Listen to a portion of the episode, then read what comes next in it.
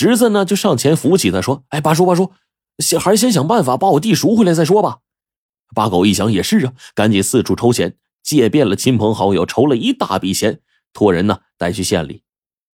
过了两天，那人就从县里回来了，把钱一分不少的还给他。这八狗就吃了一惊：“怎么的？钱不够啊？”“哎呀，不是钱不够，是活该你儿子今年有这牢狱之灾呀！啊，这个县里刚换了个大人，是个清官，不爱钱，你儿子得关上个大半年。”这八狗一下就傻了呀，想想也是无可奈何。看来呀，这都是天意呀。说不出儿子，八狗就只好找一个郎中给老婆治病，一边寻找失踪的女儿。这说来也奇怪，就是他老婆这嗓子呢是哭哑的，说不出来话。本该呀是能治好才是，可是换了多少个郎中啊，喝了多少汤药都不管事儿。啊，再说女儿这边，活生生的几个月不见人，音信全无。然后这天呢，八狗坐在家里，苦着脸唉声叹气。他就左想右想，他就想不通，为什么就这倒霉事接二连三就找上自己了呢？突然，他一个机灵，记起了大年初一的早上，自己对龙武做的缺德事儿。当时呢，他祝龙武啊今年成瘸子，然后没想到自己成瘸子了；祝龙武他老婆今年成哑巴，不料自己老婆成哑巴了。哎，这真是邪门了呀！突然，八狗脸色煞白，愣了一下，突然就叫起来说：“哎呀，我这可怜的女儿啊！”他已经猜到女儿的下落了，因为呀，自己当初对龙武说，祝他女儿今年卖肉，女儿的莫名失踪，难不成被卖到妓院了？这八狗谁也不敢告诉我，一个人悄悄进城了，找遍所有的妓院，果然就找到自己女儿了。他跟老鸨提出说要赎女儿的身，可结果让他大吃一惊。过去一向乖巧听话的女儿不愿跟他回家啊，自愿留在妓院里。八狗求了半天，这女儿跟着了魔似的，丝毫不为所动。八狗没法子了，只得一抹眼泪回家了。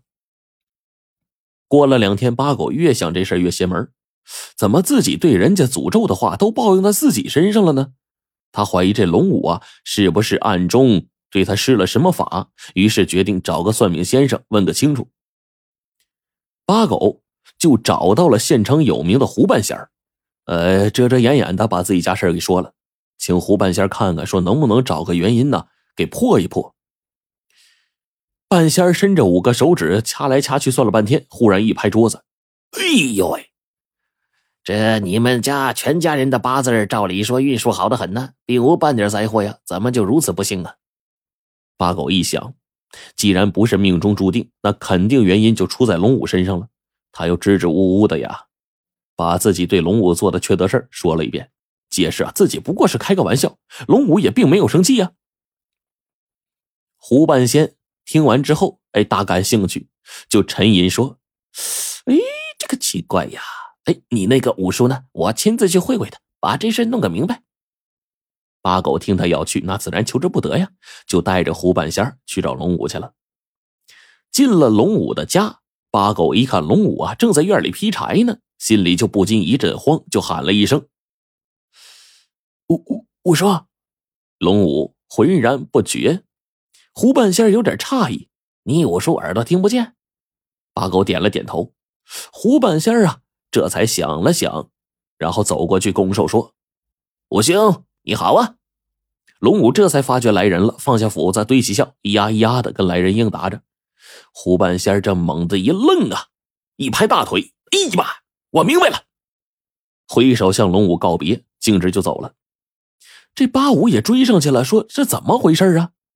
胡半仙就说：“我知道原因了，出去再说。”出了龙武的家，胡半仙一言不发，扭头便走。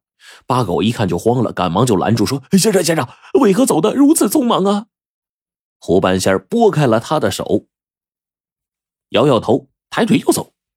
八狗一看又追上去了，一直追到了村口的桥头，胡半仙才停住脚步。八狗啊，就拱手苦求：“先生，先生，求你说个明白呀！”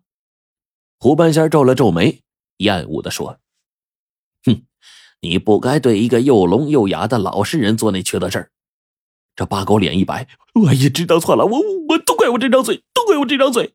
说着，啪啪抽自己大嘴巴。胡半仙儿一叹，就说：“哎呦，你听说过一句话吗？叫伤敌一千，自损八百呀。”八狗茫然的摇了摇头。